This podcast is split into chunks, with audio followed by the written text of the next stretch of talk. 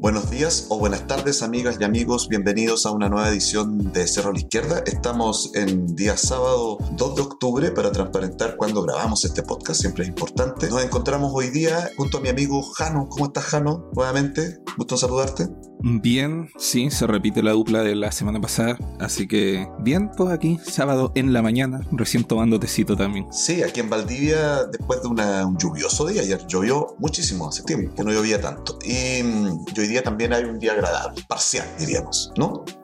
Mira, acá llovió harta en la noche y, ahora está como en esa lluvia post, o sea, en ese frío post lluvia. Bien, bien abrigadito. Se está yendo el sistema frontal, eso sí es un hecho. Bueno, decirles a todos y a todas que estamos eh, en todas las redes sociales para que nos puedan seguir. Evidentemente, este podcast lo pueden escuchar en Spotify, pero también lo pueden encontrar en YouTube, en nuestra página, en nuestro fanpage de Facebook, también en Twitter y en Patreon, que es la nueva plataforma en la que estamos y donde saludamos a nuestros amigos ya Gabriela Cusimaita, Guillermo Aguilar Gabriela Alarcón y Luna Sae, quienes han decidido patrocinarnos y nos alegra muchísimo. Un gran abrazo para ellos. Eh, decirles también que ustedes pueden hacer lo propio. En Patreon podrían entrar ahí y ver las posibilidades que tienen para apoyar esta instancia de información y opinión desde nuestra particular vereda. Decirles también que hay una red de radios que siempre nos apoya y está eh, difundiendo nuestro contenido por la radio, justamente. La Radio Voz de la Mujer en Cerro La Pólvora de Concepción, Radio Fiesta Mix en Nacimiento, Radio Ucán de San Fernando, Radio Manque de Rancagua, esas últimas dos en la región de O'Higgins. También la Radio Monte Águila, aquí cerquita en, en la provincia de Biobío, la Radio Valentina de Rangelmo en Coelemo y en Santiago la Radio Villa Francia y la Radio Villa Olímpica de Ñuñoa. Radio Pellín Folil de elpuelche.cl en Panguipulli también eh, hacen la transmisión de nuestro programa. Y por último, Radio Sentipensares desde Argentina para toda América Latina difundiendo nuestro contenido. De la misma manera, pueden encontrar todas las semanas eh, este podcast alojado en el portal web resumen.cl y ahí, por supuesto, también compartirlo y difundirlo por los medios que ustedes estimen pertinentes. Jano, eh, estamos entonces en un día, en un momento especial, podríamos decir, porque tenemos el, el, desbande de la situación del fascismo a raíz de la crisis migratoria que se vive en el norte de Chile. No sé si crisis migratoria es el mejor concepto, pero a partir de, de todo lo que se ha dicho y hecho respecto a los migrantes, ha surgido una serie de hechos que dan a conocer esa parte, podríamos decir, menos agradable de, del país, ¿no? Te doy la palabra. Sí, pues en un momento en que, por ejemplo, veían algunos portales de internet en que Chile está haciendo, está teniendo bastante atención del resto de América Latina de los sectores progresistas o de izquierda de América Latina por, por el proceso constituyente y por los cambios que se están haciendo y de repente como que esto no les calzaba en el espíritu que se está viviendo en Chile, pero la verdad es que responde a un, a un pésimo, una pésima gestión también del actual gobierno que ya darle a Piñera ya parece un, deporte, pero la verdad es que es así. Y también por algunos sectores de extrema derecha que avivaron la cueca, como se dice acá. Sí, ah, hay una cuestión ahí que tiene que ver con, con, la campaña presidencial. Sin duda que la campaña presidencial hace que eh, todo el mundo intente poner sus temas en el centro de la discusión. Es así como hoy en día hay dos grandes cuestiones que están siendo discutidas en medio de la campaña presidencial. Recuerden que esto es el 21 de noviembre, o sea, falta bastante poco, falta poco, perdón. Y de alguna manera estalla esta cuestión de los migrantes a pesar de que la crisis de atención a las personas que llegan al país por pasos no regulares lleva por lo menos dos años, Jano, ¿no? Yo diría que incluso poco antes de la pandemia ya había muestras de que esto estaba sucediendo y en ningún momento el gobierno se hizo cargo del, del asunto, ¿no? Entonces ahí también hay una situación de que esto realmente se viraliza, se hace tema de los foros políticos, de los medios de comunicación, pero la verdad es que esta cuestión venía desde mucho antes ahora se aprovecha en clave electoral. Yo creo que también ahí, lo decíamos un poco antes, antes de comenzar, el tema de que la derecha se, se derechiza aún más con estos temas porque su candidato más liberal, más neoliberal, ¿cierto? Está realmente en el suelo y no, no logra construir proyectos con esas ideas. Sí. No sé si estás de acuerdo. Bueno, eh, en la semana pasada lo dijimos igual, que, que, la crisis en que está viviendo Venezuela en este momento, el gobierno chileno es parte de, la, de las causas de su agravamiento, así que ya ahí tiene responsabilidad. Está la responsabilidad de haberlos ido invitar a la frontera a venirse a Chile para después deportarlos y, y tratarlos como, como lo está tratando este gobierno. Y en tercer lugar, justamente, es que la derecha en general, el gobierno, el oficialismo, pero en general también al municipio, muchas autoridades de derecha están pasando por un pésimo momento, se están destapando casos de corrupción, casos de malversación de fondos públicos, de nepotismo, y un candidato presidencial que parece que va en descrédito incluso moral. Entonces, como dice el Robinson, hay una suerte de radicalización de los sectores de derecha hacia una hacia posturas más extremas y justamente el tema de la migración ha sido el caballito de batalla de las derechas en buena parte del mundo últimamente. En, en la extrema derecha de Vox en España, lo fue con Trump en Estados Unidos y, parece que las fórmulas se copian. Sí, pues se van de alguna manera adaptando a la realidad de cada país, pero el fascismo está puesto, digamos, en la mesa como una alternativa política y eso es preocupante. Lo que decíamos hace un tiempo atrás, y, y esto lo decimos ahora de nuevo con urgencia porque está llamada una nueva marcha contra la migración, así puesta por sus convocantes, en la ciudad de Antofagasta. Esta vez Antofagasta que está un poquito más al sur de Iquique, pero todavía en el norte grande chileno, cercana a la frontera con Bolivia esta vez y ahí se está produciendo también otro brote de personas que, eh, amparadas en esta situación de desregulación de la migración, atentan contra el origen de estas personas que en el fondo no son más que personas con muchas dificultades económicas, producto del capitalismo global que los ha dejado sin posibilidades de eh, poder subsistir en sus propios territorios, ¿no? No sé si estabas enterado tú, Jano, de esa marcha en Antofagasta y de la está convocada creo que para mañana domingo 3 de octubre. Si nos escucha alguien en Antofagasta, eh, evidentemente ojalá no vaya a la marcha. Y, y, en este caso también plantearse fuertemente contra estos grupos, grupos interesados, digámoslo, porque aquí se ha hecho mucha alusión al, al tipo de gente, que es gente más bien trabajadora, la que ha salido a marchar, o de clases populares, pero organizada por, eh, por cuadros políticos de la ultraderecha,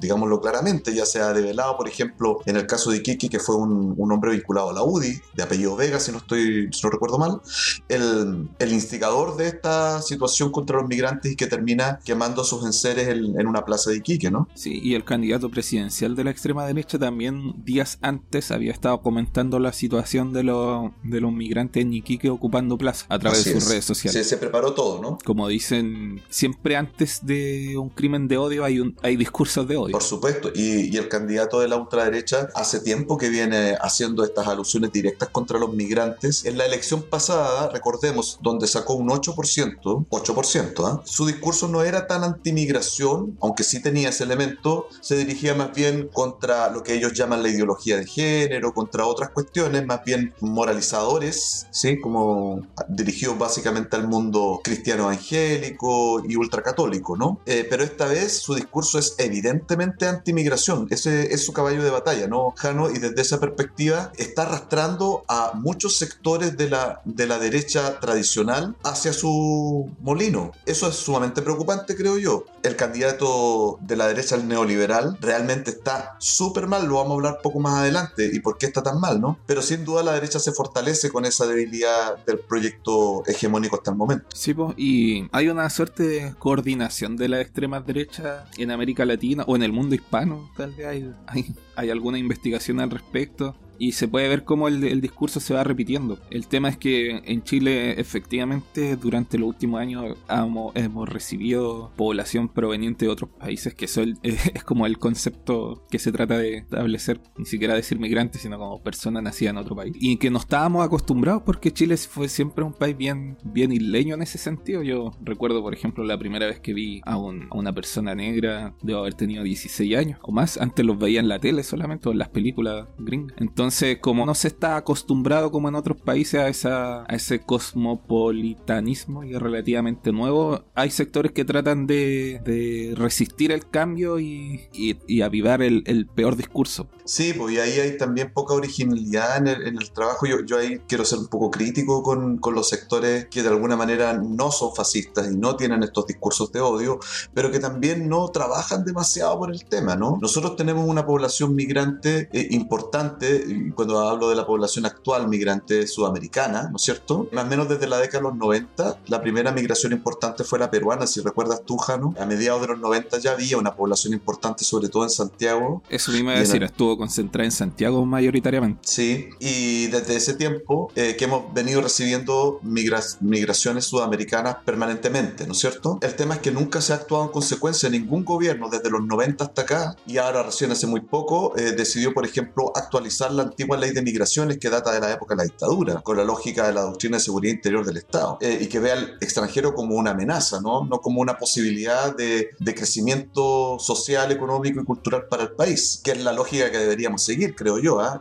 Y en esa perspectiva, entonces, eh, por supuesto que el Estado chileno está más que al debe. Aquí una cuestión interesante es decir que eh, la situación de, de los migrantes puede ser dada por situaciones específicas en cada país de origen. Ya sabemos lo que pasa en Haití, lo que pasa en Venezuela, lo que pasa en distintos lugares, pero el problema ahora es nuestro y nosotros deberíamos hacernos cargo independiente de lo que suceda en otros países. Como que se quiere estar siempre exculpando de que es que ellos vienen arrancando porque no sé qué. Está bien, pero eso será motivo de estudio para los sociólogos, los historiadores, lo que sea. Nosotros tenemos que hacernos cargo del problema ahora, ¿no? ¿Cómo establecer un, buen mecanismo de integración? Pues primero de refugio, de, de ayuda y luego de integración al país. Y eso no está pasando. Y eso hace que el fascismo crezca, se alimente de esta situación de descontrol. Sí, y fomentado también por una campaña de noticias falsas, de desinformación, de incluso cómo entender, entender cómo funciona tu, tu propio país. Hay campañas, por ejemplo, que dicen que, que, ocupan la salud, el sistema de seguridad social, como copiando el, el discurso europeo anti-inmigrantes y cuando aquí prácticamente eso no existe, que hay que pagar por todo, así que si quieren seguridad tienen que pagarla igual que como cualquier chileno, lamentablemente. Claro, así, así pasa, ¿no? Eh, bueno, en definitiva hay una situación compleja eh, que hay que resolver, pero también esto afecta como en nuestros espacios más cotidianos y más pequeños. Esta semana tuvimos, por ejemplo, esta noticia, Jano, que tú conoces mejor acerca de un director de una escuela de la comuna de Chihuayante, con dichos bastante desgraciados, podríamos decir, respecto a la situación de los migrantes, ¿no? Tú manejas mejor esa información. Sí, pues a propósito de la, del compartir noticias falsas, información eh,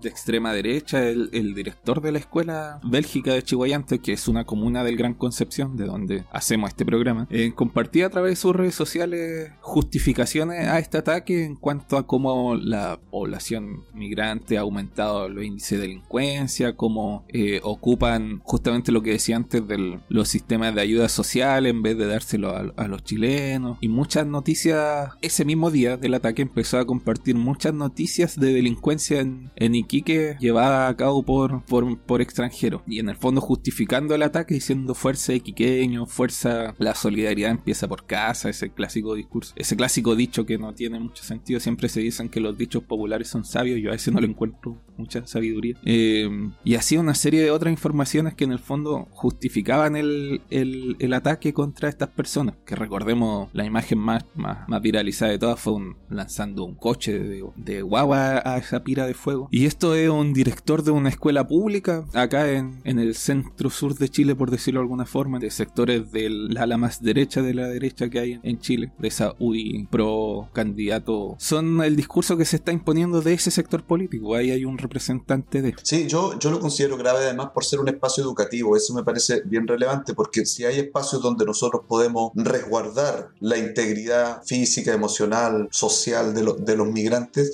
es justamente en el espacio educativo. Nosotros sabemos que si bien está bastante tocada la salud, la educación pública, ¿verdad? Todavía existen, ¿no? Están ahí esos espacios. Esta es una escuela pública, la, la de Chihuayante, la escuela bélgica, y de alguna manera eh, significa un espacio donde no se puede fomentar el odio contra las personas por su origen étnico, social, nacional, de, de, ninguna manera, ¿no? Entonces, que un director de escuela tenga este, este tipo de actitudes, yo creo que es incompatible con la labor dentro de la educación pública chilena. Me parece que una cuestión como esa necesita o, merece repensar su continuidad en el cargo por lo menos, ¿no? No me, no me quiero imaginar una persona así haciendo clases, por ejemplo. a niños donde a lo mejor eh, una cantidad de esos niños son de familias migrantes. Entonces, a mí me parece que es tremendamente inadecuado y quiero ser bastante cauto en lo que estoy diciendo. Me parece inadecuado que una persona que tenga ese pensamiento esté a cargo de la formación de niños, tanto chilenos, pero también de familias migrantes. Creo que las autoridades de Chihuayante deberían tomar carta en el asunto. Chihuayante además que es una comuna de, de fuerte tradición de izquierda, con una población trabajadora importante, ¿cierto? Una de familias de clase trabajadora, esforzada, y, y, que no se merece tener ese tipo de autoridades en el espacio educativo. Sí, pues. Creo yo. El asunto es que ahora con el nuevo sistema se pertenece al Servicio Local de Educación Andalien Sur, que agrupa Conce, Chihuayante y, y no me acuerdo, Walk. Entonces eso depende de la Ceremi de Educación y por ende del gobierno central. Mm. Que por ende el Ceremi Bogel, que es muy amigo de esta persona también y, y es de la misma línea. Tienes toda la razón. Lo que pasa es que los servicios locales de educación es una entidad nueva y no existe todas partes. Acá no tenemos, por ejemplo. Entonces, uno todavía está pensando en el DAEM, en la educación municipal, pero, pero claro, ahora depende directamente de la Seremi de Educación, por lo tanto del Ministerio de Educación, por lo tanto del gobierno. Entonces, a ellos el llamado para que revisen la situación de este señor. Y si no se revisa ahora, por favor, mantener esta, esta- este tema para que en el próximo gobierno se reevalúe su participación. Esto debería, de- me imagino que queda registrado en una especie de hoja de vida del- de la persona en cuestión, ¿no? Supongo debería, vaya a saber uno cómo funcionan estos tipos, pero debería. Sí. Eh, forma parte también de esto, ¿no? De, de que hoy en día en Chile el nivel de desgobierno es tal que cada personaje hace lo que quiere, dice lo que quiere, y en principio eso no está malo, pero cuando eso se utiliza para el discurso de odio, es un problema, es un problema, y, las instituciones, como dijo un expresidente por ahí, eh, no están funcionando en este caso, ¿no? No nos acordemos de ese sujeto. Claro, pero No, sí, el asunto es que cada uno puede decir lo que quiera. Yo en eso hasta cierto punto lo comparto, no siempre. Pero él es un funcionario público. Yo creo que ningún funcionario público puede decir lo que quiera. Es que además en contexto es un funcionario público diciendo cosas acerca de una situación que ha afectado a niños, a menores de edad, los mismos menores de edad que están bajo su cuidado en una escuela. Entonces, no, las no los mismos niños, quiero decir, la misma categoría de personas, ¿no? Y en ese sentido, no es lo mismo que lo diga el Ceremi de Obras Públicas, ¿me entiendes? Que lo diga un funcionario de la educación cuando lo que vemos en televisión es atentados contra niños migrantes. Claro. Entonces, eso es preocupante, creo yo. No es cualquier funcionario público. Por lo menos, si él tiene una opinión, de- debiera quedarse callado en esto, por lo menos, ¿no? Que lo hable con sus amigos si es que tiene amigos. No, si debe tener, lo más lamentable es que sí debe tener. Y debe tener además un grupo de personas que piensan como él y que lo apañan, porque lo que hemos visto es que hoy en día ese grupo fascista no es menor. O sea, lo que yo decía al principio, ¿no? Eh, en la elección pasada de hace cuatro años, eh, José Antonio Cast tuvo un 8% de apruebo. Ay, de apruebo, de votación, perdón. Un 8% no es despreciable. Es mucha gente, creo que fueron como 700 mil votos por ahí anduvo. No sé, lo puedo ver al tiro. Pero sí que fue el 7,90 Ah. y tanto, casi 8%. Bueno, no importa. La cosa es que mucha gente votando por un señor así, con estas ideas, un señor de, de oscuro pasado, digámoslo. Eh, de hecho, aprovecho de recomendarles que en Netflix ahora se está estrenando un- una especie de documental, creo que es sobre Colonia Dignidad, ¿ya? A propósito como del fascismo chileno y, y cómo se instalan estas ideas en Chile también. Uno de los ejemplos históricos de ese pensamiento es Colonia Dignidad, que fue un enclave alemán mm, nazi, digamos, eh, en el centro sur de Chile, en la región del Maule, y que estuvo activo durante décadas hasta que finalmente fue desarticulado eh, recientemente, en los años 2000 y algo, porque, eh, entre otras cosas, su líder, Paul Schaeffer, era un pedófilo, ¿no? Pero además ahí se cometieron asesinatos políticos durante la dictadura, recibió apoyo incluso de gente que hoy día es ministro en el actual gobierno. Entonces el fascismo chileno sí tiene un poder, sí es relevante, no es un par de personas locas que andan por ahí haciendo tonteras, ¿no? Eh, tienen un, un grado de influencia en la sociedad. El, el ministro Larraín, que a su vez es padre, a su vez es padre del cineasta Pablo Larraín. A él me refiero. Que no tiene por qué una persona pagar por los crímenes de sus padres, pero Sí, pero yo eso, eh, no, claro, es que yo a eso lo separo, no tiene nada que ver una cosa con la otra. Pero a mí dentro igual me, me choca un poquito. Sé que no, no es lo correcto, pero algo me pasa. Eh, oye, 500 mil, 520 mil votos tuvo casi. Ah, bueno. El año, el año pasado, la elección pasada. Y, y claro, pues, esto, como decíamos delante, puede. eh, este sector, justamente el que está tratando de capitalizar esto a propósito de la grave crisis, de la implosión que está teniendo el oficialismo, la derecha, em, por todos lados. Mira, ayer se conoció la renuncia del delegado presidencial de la región metropolitana, nada menos, Felipe Guevara, que es como el antiguo intendente, los chilenos entenderán, porque esa figura cambió hace muy poco, que es como el jefe de toda una región, ¿no? Pero que obedece en línea directa a- al presidente de la República. No es electo. El que es electo es el gobernador regional. Es el delegado presidencial para la región metropolitana. Y esta persona renuncia siendo una figura importante dentro de la derecha chilena por corrupción, digámoslo, ¿no? Si bien está en investigación, lo que se va a investigar es unos contratos que supuestamente el hermano de Felipe Guevara habría conseguido mediante las influencias de su hermano. Eso es lo que se investiga, ¿no? Y le cuesta el puesto a Guevara. Es una persona súper importante, pues si Piñera lo trajo medio del, del punto más álgido de las protestas del estallido social para intentar contenerla. Y además lo sacó de la municipalidad de Los Arnechea como alcalde, era alcalde de Los Arnechea, Sí, donde también tiene acusaciones importantes por dinero que recibiría de Anglo American, que es una minera de cobre que está instalada en la cordillera de esa comuna, ¿cierto? Una comuna de las más ricas del país, del- de las comunas del rechazo, como llamamos acá, y él también tiene acusaciones importantes en su gestión como alcalde. O sea, a Guevara le llueve por todos lados, ¿no? Sí, pues era uno de, los de las figuras prometedoras de la derecha, se podría decir, y, y ya colapsó. colapsó un hombre de la UDI, ¿verdad? La, la- la derecha, como dices tú, Jano, implosiona, de verdad, que se caen a pedazos sus líderes, tuvieron este intento de renovación de rostros con Sichel, ¿verdad? Que intentaron meternos por todas partes de que este señor con un discurso meritocrático era, digamos, una renovación de la derecha, la derecha buena, más cercana a la democracia cristiana, y resulta que Sichel también nos sale con cositas como que retiró el 10% de, la, de las AFP, ¿cierto? Siendo él la persona que más se opuso, incluso amenazando a los parlamentarios de su sector para que no eh, dieran luz a la ley que permite sacar los fondos de pensiones para paliar la crisis económica actual. Claro, o sea, retirar tus fondos de AFP no tendría nada de malo. Nosotros lo hicimos, o sea, yo al menos, creo que tú también. Yo, yo también, sí. El asunto es que él mismo, sin que nadie se lo pidiera, se transformó en el guaripola del. En el líder de la, de la oposición a esta idea. De hecho, amenazando, es, vamos a observar cómo se comportan. Dijo, no me voy a, Mm. no voy a hacer campaña por los candidatos a diputados senadores que, que aprueben esta idea. Y resulta que él la- lo había retirado también con una excusa bien mala que fue para ponerlo en su APB. Que vaya a ver saber uno si es verdad. Yo la verdad es que no le creo. Porque es muy mala la excusa. Nadie va a sacar 4 millones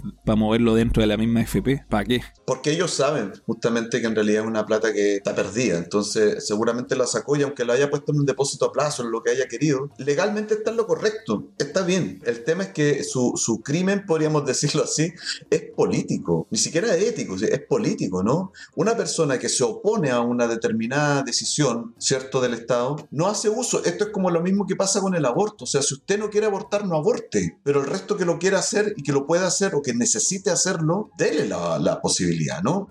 Entonces, este señor, la verdad es que es deshonesto. Y esto es lo que se visto con él. Vamos a tener un candidato de derecha de la, la presidencia otra vez más deshonesto, igual que el que está ahora, ¿no? Entonces, esta idea de renovación que tenía la derecha con la figura más joven y tatuada de Sichel se está cayendo a pedazos. Es más de lo mismo al final, ¿no? La derecha tatuada. Sí, pues si tiene un tatuado, un tatuado aquí en el brazo, ¿te acordás que salió en un programa de televisión o en una revista, ¿no? Mostrando Eso fue lo que utilizaron como excusa para lanzarlo. Claro, pues, pues, ah, no, una figura joven, renovada, ya despegada del pinochetismo, porque venía, había venido de la democracia cristiana, ¿verdad? Y, y nos damos cuenta que es más de lo mismo. Sichel, la verdad es que no, no acaba de dar pie con bola, tuvo un pésimo pase por, la, por el debate que hicieron en, en CNN Chilevisión. Ahora sale esto del The Clinic, que es la entrevista a su padre, ¿cierto? Padrastro. Padrastro, perdón, que la verdad es que es un ser despreciable, sin duda. El, el padrastro también, no digamos que nada. Bueno, pero él no sabe cómo enfrentar, enfrentar bien esa situación, eh, le echa la culpa a la prensa, como de cuando él además ha dicho públicamente que sufría situaciones de acoso en su familia cuando pequeño y el, pa- el padrastro lo desmiente. Una situación rarísima que lo único que hace es que la gente queda un poco dudosa de la figura de Sichel, como que no es una persona confiable, ¿no? O sea, él, toda su campaña sí iba a hablar de su historia familiar. Claro. no es que haya salido de la nada, él ha hecho campaña así. Y ahora, claro, la entrevista, eso porque, porque, perdona, perdona, porque él además, como insiste en esta idea de la meritocracia, por eso es que eso eh, lo lleva a hablar de su familia. Tenía que contar esta historia de esta persona vulnerada, de esta persona complicada en la vida que tuvo que esforzarse mucho por salir adelante, y, y estamos viendo que tal vez no sea tan así. Sí, mira, yo no, no voy a no voy a entrar en ese cuestionamiento de, entrevistar a un a lo que a todas luces un un violentador. un violentador justamente mm. gracias a no encontrar la palabra. Sí eh, lo que sí viéndolo solo desde el lado político lo manejó pésimo. Dio dos eh, dos respuestas ante esto eh, contradictorias entre sí. Entonces no sé pues si Tú, tú, eres candidato a presidente, obviamente te van a buscar todo y tenéis que responder eh, a la altura. Entonces son, son dos, dos cartas que escribió, como digo, contradictorias entre sí en algunos puntos. Lo que da a entender que quizás la historia que ha contado tampoco sea tan así. Dudamos, dudamos. Y en eso yo creo que es lo peor que le puede pasar a un candidato presidencial a cuánto, a dos meses de la menos, menos de dos meses de la elección, mes y medio. Mes y medio. O sea, pronto ya van a empezar la franja y la, la publicidad, digamos. Y este señor no es en la radio ya están. Claro, y esto ya no es creíble. Entonces, Sichel eh, tiene que hacer algo espectacular para que esto, para que esto, digamos, funcione. Por lo menos para pasar a segunda vuelta. O sea, todo el mundo sabe que es muy difícil que la derecha gane esta elección. Pero, no sé, tendría que pasar algo increíble que le permita ponerlo siquiera en segunda vuelta. Ah, hay gente que incluso ya teme de que esté siendo alcanzado por la ultraderecha y que tal vez lo que pase a segunda vuelta sea la ultraderecha. Es, probable que sea así, pues, porque si te fijas, el, bueno, el Sichel votó a prueba, por decirlo así. O según él dicho que votó a prueba. El asunto que si consideráis los 20 puntos que tuvo el rechazo, fácilmente el candidato de la ultraderecha puede capturar, no sé, ponle la mitad de eso, el 15 o el 15% de ese, de ese 20 que seguramente es el sector más derechizado que hay en Chile. Y como está de dividida la cosa, con esos 15 puntos puede que le baste para pasar a segunda vuelta. Mm, puede que le baste, exactamente. Además que es una elección que tiene muy poco interés en la población, debemos decir. ¿ah? Eh, primero... Como, como pocas veces. Como pocas veces, los candidatos malos. De verdad es que faltó mucho esfuerzo de los partidos. Se nota que los partidos están en una crisis importante, todos, porque la, la oferta realmente no encontraron nada mejor. Es bien terrible, ¿no? Y también porque está el tema de la convención, que va, va perdiendo adeptos rápidamente también esa convención constitucional, debemos decirlo, pero que ilusionó muchísimo a una gran parte de la población al principio y que ha ido ahí por sus propios errores, pero también por un boicot de la, de la, de la misma derecha, ¿verdad? Perdiendo interés, vamos a decirlo así, ¿no? Perdiendo interés eh, en, en, la población. Se ha trasladado todo, yo creo, Jano, dime tú si estás en lo cierto, si estoy en lo cierto o no, que el gran interés de la población hoy día es el cuarto retiro. Y eh, la gente lo que le interesa es eso, ¿no?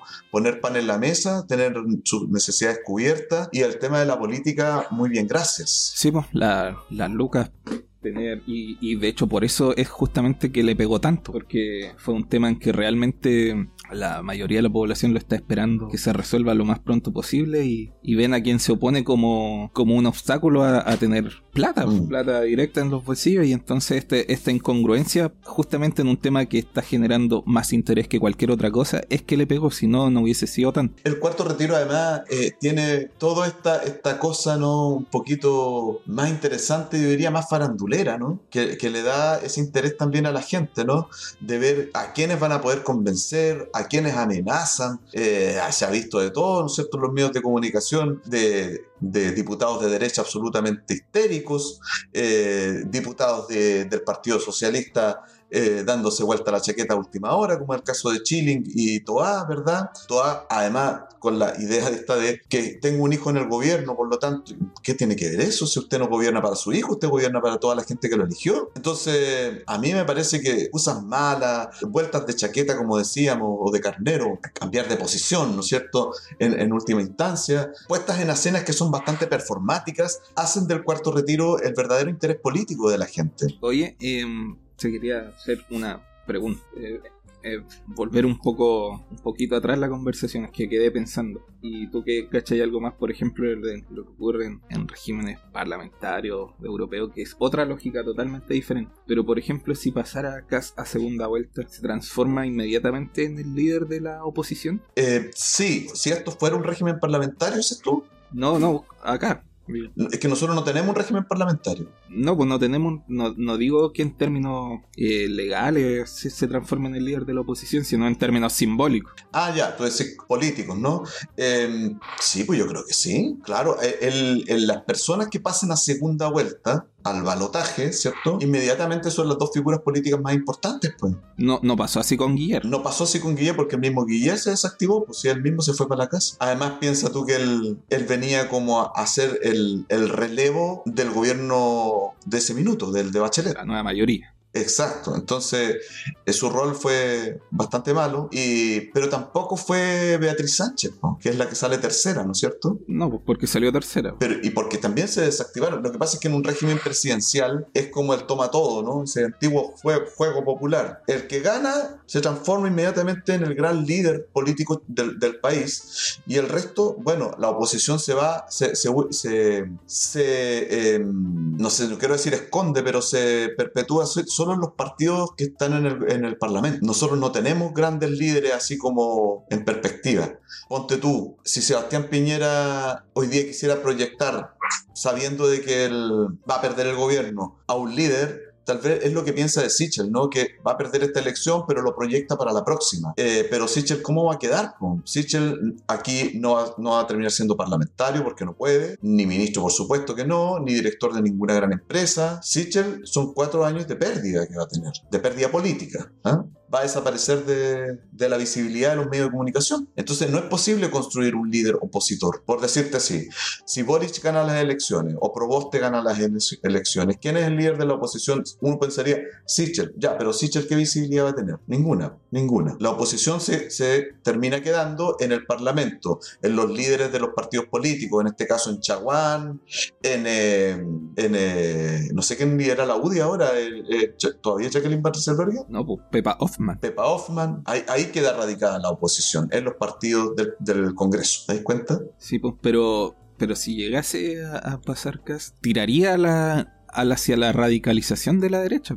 Sería el referente. Sería el referente. Y estaríamos con cuatro años más teniendo a Kass eh, moviéndose por lo. Ahora, Kass como líder de la ultraderecha es importante como figura individual y que, y que pueda transformarse en eso que tú dices, líder de la oposición o, o, un personaje importante. Pero también va a necesitar parlamentarios. Él creo que tiene un parlamentario. Sí, pues el Urrutia. Urrutia, ¿cierto? Y que termina ahora, no sé, creo que ni se reelige. Pero va a necesitar por lo menos una bancada. Sí, pues, y está rodeado de puros papanatas. Está rodeado de gente que la verdad es que ni cinco pesos. Entonces... Marinovic. Rojo. Sí, pero además, ¿quién, va a estar, digamos, en, una eventual bancada parlamentaria que apoye a Cast? El Partido Republicano. El Partido Republicano es gente que lo más probable es que no tenga ninguna posibilidad de sacar diputados. Tal vez alguno, ¿eh? tal vez nos equivoquemos y sí, pero yo creo que en ese sentido los partidos fuertes de la derecha, Renovación Nacional, RN, van a seguir manteniendo el predominio. Ahora, lo que puede pasar es que dentro de esos partidos, esta implosión de la que tú hablas, Jano, sea tan fuerte que también esos partidos se quiebren. Que alas de esos partidos vayan hacia sectores más de derecha, ¿no? O como dicen algunos, una fusión de UDI republicana. Claro.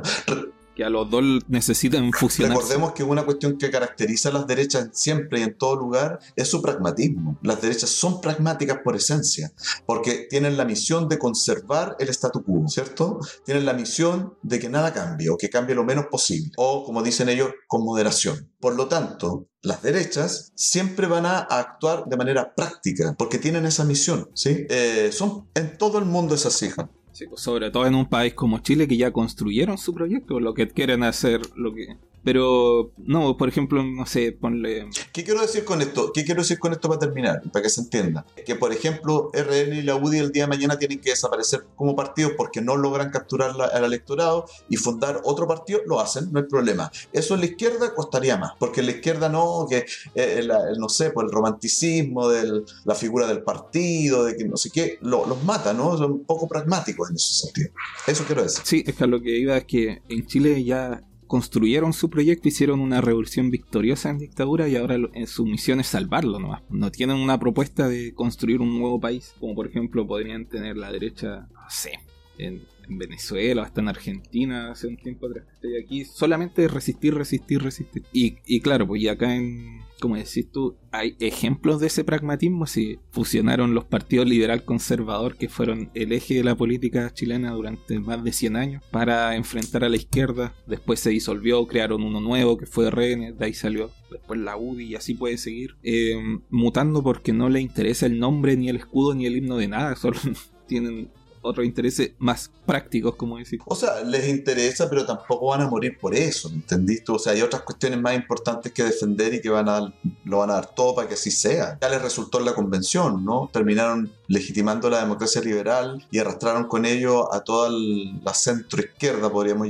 llamarlo así. Ahí ya ganaron, ¿no? Eh, pero bueno, el tema es que eh, la situación, digamos, de la, del gobierno además es absolutamente poco interesante porque puede llegar a ser muy provisional. O sea, el que gane probablemente va a gobernar en la transición de la nueva constitución. Entonces, capaz que no termine ni siquiera el periodo porque se tenga que llamar a nuevas elecciones bajo un nuevo régimen. Debería. Debería, ojalá, pero no lo sé. Así como está el tema, capaz que hasta se mantenga el presidencialismo. Sí, puede que nada cambie mucho. Y sea, eh, se transforme esto en lo que estamos temiendo que pase, que sea en realidad una gran reforma y no una nueva constitución. O, bajo la figura de una nueva constitución solo sea una reforma que democratice eh, realmente el el Estado, eh, pero en función de las lógicas liberales, no en la, función de las democracias de los pueblos. Eso ya lo hemos dicho antes. Y, los hechos nos están dando la razón al parecer. Y espera, y antes para cerrar, que además de todo eso que decís tú, el clima de, de inestabilidad política y movilización social tampoco le va a ser fácil a quien gane poder gobernar. No, no creo que sea tan, tan sencillo poniéndolo en el caso que todo indica que sería lo más probable que gane Boric. Tampoco va a poder llegar y, hacer lo que quiera o lo que... Tampoco va a tener un gobierno fácil y un, y un líder de la oposición como Cast quizás le, le infle más para su próxima aventura un mal gobierno de Boris. Sí, puede ser, puede ser complicado eso. Eh, ahora, no demos por ganador a Boris. Yo creo que esto que pasó con el cuarto retiro, con la senadora Proboste intentando tomar este fierro caliente y a ver qué sale de ahí, vamos a ver realmente qué pasa. Si a la senadora Proboste la tiran a la basura, no le aprueban el cuarto retiro en el Senado, hasta ahí llegó su candidatura también y ya podemos dar a Boris en la moneda o prácticamente, eh, si no pasa nada raro. Pero puede ser que sí le resulte el tema del cuarto retiro. Y eso significaría poner a Proboste en carrera. Yo creo que eso es fundamental. Eh, no descartemos a Proboste en toda esta ecuación, a pesar de que tenía una pésima performance, que está rodeado de una cantidad de, de sátrapas, podríamos decir, eh, horribles, pero no la vemos por muerta. El cuarto retiro, de verdad que yo creo que para la gente es muy importante. Puede definir bastante eso, ¿no? Considerando además que Boric tuvo una pésima salida en, la Cámara de Diputados con el cuarto retiro. Sí, pues no, y, y además que yo creo que sí, el problema que tiene pasar a segunda vuelta, pero si pasa, yo creo que tiene las posibilidades más, más importantes de ganar. Así es, está abierto eso. Si lo logra, si lo logra, gana. Pero está difícil que lo logre hasta ahora. Está todo tan volátil que vaya a saber uno cómo va a estar la semana que viene. Está volátil, está fome, porque además está centrado en lo que siempre hemos dicho, ¿no es cierto? Esta política del ego, del individuo, o la individua en este caso, acerca de que yo soy esto, soy lo otro, tengo esto y tengo lo otro, y siempre todo centrado en eso y no en sus proyectos. De verdad que es muy difícil saber qué realmente se vendría con un eventual gobierno de, de, de alguno de los candidatos que hoy día está en la papeleta. Entonces es realmente decepcionante el nivel de la política chilena. Yo creo que ya está llegando al nivel menos uno y vamos a ver qué pasa. Tengamos en cuenta que ya estamos cercanos al segundo aniversario del 18 de octubre y cosas pueden pasar. Algunas cosas pueden pasar ahí también. Sí, claro, una fecha sísmica. Exacto, siempre octubre en Chile es un octubre, podríamos decir, eh, complejo, ¿no? Pasan cosas en octubre, en septiembre y en octubre. Bien, Jano, eh, quería preguntarte si tienes tú alguna recomendación para esta semana.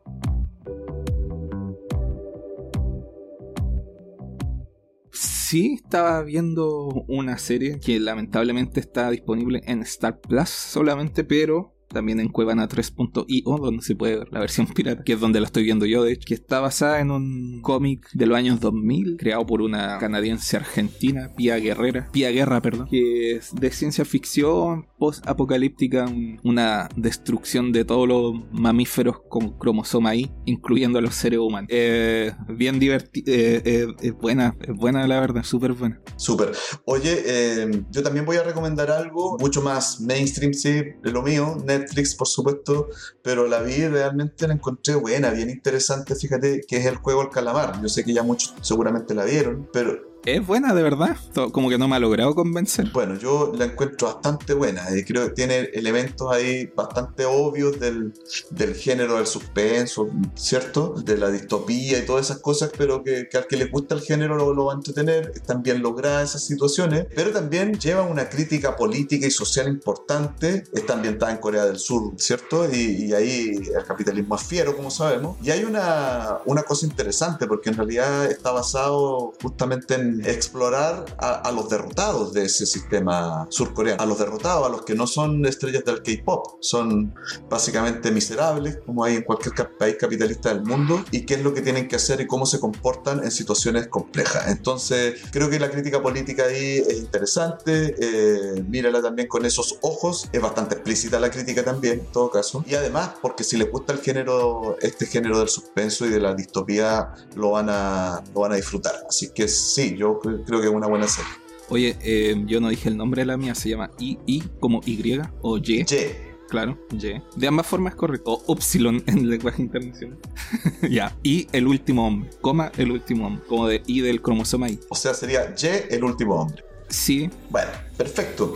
Entonces tenemos esas dos recomendaciones por si tienen tiempo y quieren ver algo en la tele y no está de más. Eh, y con eso ya podríamos ir cerrando la edición de hoy. Jano, ¿alguna cosa más que quieras agregar? Solamente volver a, a, nombrar el Patreon pay, o patreon.com para que busquen ahí y nos den el apoyo necesario. ¿Cómo se busca en Patreon? ¿Cómo, está, cómo aparece? Es patreon.com y después slash y se escribe todo junto el... Cerro a la izquierda. Exactamente. Perfecto, así lo pueden encontrar, lo, ven ahí, lo revisan ahí y nos pueden ir aportando, pues aportando no solo económicamente, sino también con comentarios, con ideas, con, lo que se puede hacer ahí en Patreon cuando ustedes usen la plataforma, lo verán. Nada, pues nos vemos la próxima semana con otros temas de avance de lo mismo que analizamos todas las semanas, el devenir político y social de este país llamado Chile. Así es que nada, Jano, que tengan muy buena semana y nos vemos pronto. Nos vemos. Chao, chao.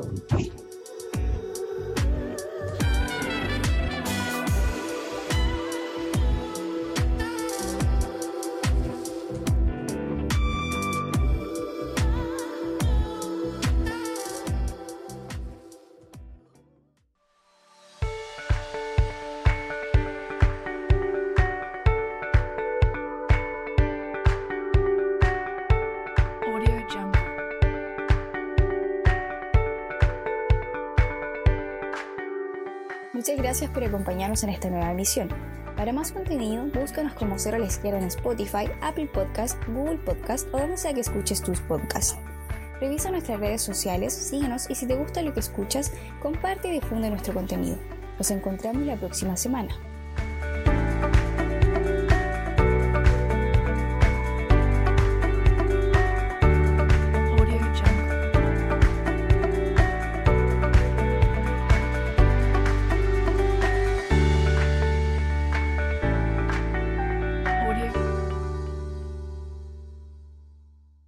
NFL legend Terry Bradshaw. This is it, your last chance to win big money from Publishers Clearinghouse. There are just days left to enter to win $5,000 a week forever on February 28th. Yep, you got to enter PCH.com before it's too late. Win and you get five grand a week for your life. Then after that, someone you choose gets five grand a week for their life. Real people really win. It's your last chance to enter, people. Come on, let's go. Five grand a week forever. Last chance. Enter now at PCH.com. Entries due 226. No purchase necessary. Void or prohibited. 15 minutes could save you 15% or more. Wait a minute. I've heard that before. That's the note Jeremy wrote to me in my yearbook in the sixth grade. How'd you even know that? Because it's from Geico. Yeah, yeah, wait, here it is. Dear Luke, have a great summer. P.S. 15 minutes could save you 15% or more. Love, Jeremy. Geico's had this tagline for years because we help save people money. So wait, you're saying Jeremy copied you? Yeah, that actually does sound like something the J-Man would do. Geico. 15 minutes could save you 15% or more.